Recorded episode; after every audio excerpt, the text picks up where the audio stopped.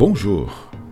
Continuamos com mais um episódio da série As Cinco Linguagens do Amor, de Gary Chapman.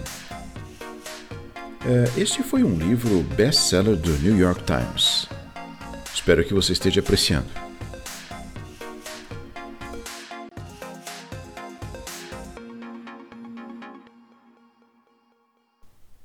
Neste episódio, vamos falar sobre a paixão. A maioria de nós opta pelo casamento por meio de experiência da paixão. Encontramos alguém cujas características físicas e traços de personalidade geram um choque elétrico forte o suficiente para disparar nosso alerta de amor. Os sinos começam a tocar e iniciamos o processo de conhecer a pessoa. O primeiro passo pode ser um passeio numa lanchonete ou num restaurante, dependendo de nosso orçamento mas nosso interesse real não está na comida. Estamos numa busca para descobrir o amor. Será que essa coisa quente e arrepiante que tenho dentro de mim pode ser amor de verdade?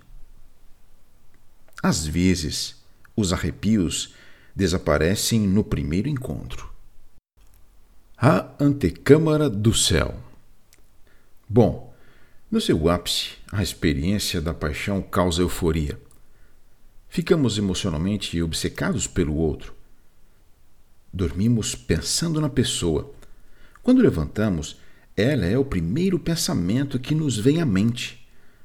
Desejamos estar ao seu lado, passar tempo juntos, é como brincar na antecâmara do céu. Quando estamos de mãos dadas, é como se nosso coração batesse no mesmo ritmo. Poderíamos nos beijar para sempre se não precisássemos ir à faculdade ou trabalhar. Os abraços eh, suscitam sonhos de casamento e êxtase. A pessoa que está apaixonada tem ilusão de que seu amado é perfeito. As melhores amigas conseguem enxergar as falhas, mas ela não ela não lhe dá ouvido. A mãe, percebendo que o rapaz não consegue manter um emprego fixo, guarda para si suas preocupações, mas faz perguntas sutis para saber quais são os planos dele. Nossos sonhos antes do casamento são de felicidade conjugal. Vamos fazer um ao outro extremamente felizes. Outros casais podem discutir e brigar, mas nós nós não, nós seremos diferentes. Nada poderá se colocar entre nós. Nada superará o amor que sentimos um pelo outro. A beleza e o charme da personalidade do outro nos arrebatou. Nosso amor é a coisa mais fantástica que já sentimos. Observamos que alguns casais parecem ter perdido esse sentimento, mas isso jamais nos acontecerá. Infelizmente, a experiência da paixão eterna é ficção, não um fato. Um grande número de casais foi estudado e concluiu-se que o tempo médio de vida da obsessão romântica é de dois anos. Veja como isso é curioso. Se for um caso de amor secreto, pode durar um pouco mais. No final, porém, todos nós desceremos das nuvens e colocaremos os pés no chão outra vez. Aqui vamos falar quando a realidade se intromete. Bem-vindo ao mundo real do casamento, onde sempre há fios de cabelo na pia e manchas de pasta de dente no espelho, onde as discussões giram em torno do lado pelo qual o papel higiênico deve sair e se a tampa do vaso sanitário fica aberta ou fechada. É um mundo onde sapatos não voltam sozinhos para o armário e gavetas não se fecham jamais por conta própria. Onde casacos não gostam de cabides e meias desaparecem sem aviso durante a lavagem. Nesse mundo, um olhar pode ferir e uma palavra pode machucar. Apaixonados, íntimos, se tornam inimigos e o casamento se transforma num campo de batalha. A informação ruim era esta: a ideia de que a paixão obsessiva duraria para sempre. Se as pessoas permanecessem obcecadas, estaríamos todos em sérias dificuldades. Por quê? Porque as pessoas que estão apaixonadas perdem interesse em outros assuntos. É por isso que chamamos a paixão de obsessão. O universitário que entra de cabeça numa paixão vê suas notas despencarem. Tal obsessão nos traz a falsa sensação de que nossas atitudes egocêntricas foram erradicadas e que nos tornamos uma espécie de Madre Teresa de Calcutá, dispostos a fazer qualquer coisa em benefício da pessoa a quem amamos. A razão de nós sentirmos tão dispostos para isso é que acreditamos sinceramente que nossa amada sente o mesmo amor por nós.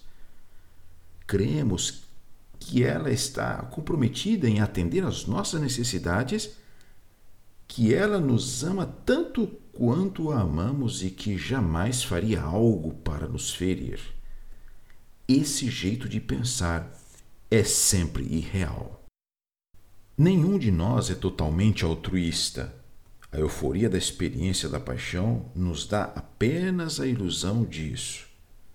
Assim que a experiência da paixão tiver seguido seu curso natural, lembre-se de que, em média, a paixão dura cerca de dois anos. Voltaremos ao mundo da realidade e começaremos a impor nossas opiniões. Ele expressará seus desejos, mas eles serão diferentes dos dela.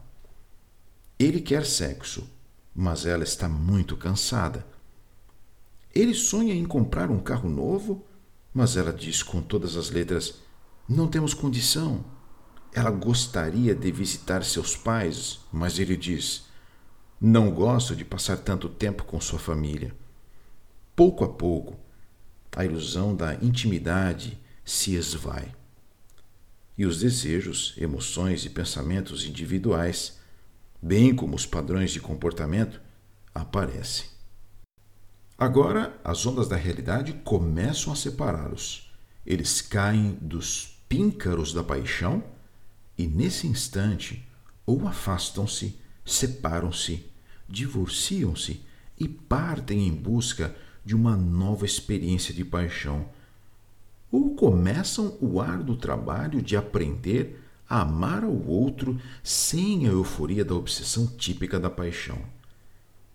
Alguns casais acreditam que, ao fim da experiência da paixão, restam apenas duas opções: resignar-se a uma vida infeliz ao lado do cônjuge ou pular do barco e tentar de novo. Mas sabe, infelizmente, nossa geração adotou a segunda opção, enquanto a anterior escolheu a primeira. Antes de concluirmos automaticamente que fizemos a melhor escolha, talvez devêssemos examinar os dados.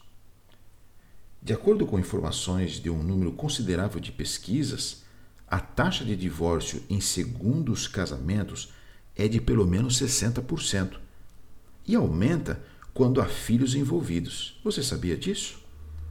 As pesquisas parecem indicar que existe uma terceira e melhor alternativa: reconhecer a experiência da paixão como ela é de fato, um pico emocional temporário, e buscar o amor real com o nosso cônjuge. Esse tipo de amor é emocional em sua natureza, mas não é obsessivo. É um amor que une razão e emoção. Esse tipo de amor requer esforço e disciplina. Na verdade, o amor verdadeiro não pode começar se a experiência da paixão não tiver concluído seu ciclo. Para ter saúde emocional, nossa necessidade de amor deve ser saciada. Os casados desejam sentir a afeição e o amor de seu cônjuge. Ficamos seguros quando temos a garantia de que nosso par nos aceita, nos deseja e está comprometido com o nosso bem-estar. Você sabia disso? Amar é uma atitude que diz: Estou casado com você e escolho buscar seus interesses.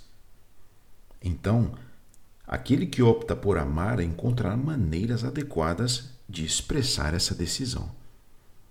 Mas isso parece tão sem vida? Alguns podem contestar, é claro. Amor como uma atitude, com um comportamento adequado? E quanto à segurança emocional de saber que eu ocupo o primeiro lugar na mente do meu cônjuge? O livro de Gary Chapman trata exatamente isso. Como satisfazer a profunda necessidade emocional de sentir o amor de alguém? Em suma, a partir do momento que falamos a linguagem do amor apropriada, o clima emocional de nosso casamento vai mudar radicalmente. Você precisa estar certo disso. Quando, porém, o reservatório de amor de seu cônjuge estiver vazio e ele se sente usado em vez de amado, o mundo parecerá escuro e ele provavelmente nunca alcançará seu potencial de gerir bem o mundo em que ele vive. Agora, nesse ponto aqui, eu conto com a sua colaboração. É com vocês agora. Relembre o momento de seu casamento em que a realidade entrou em cena e os sentimentos românticos iniciais desapareceram. Isso afetou seu relacionamento? Para melhor ou para pior?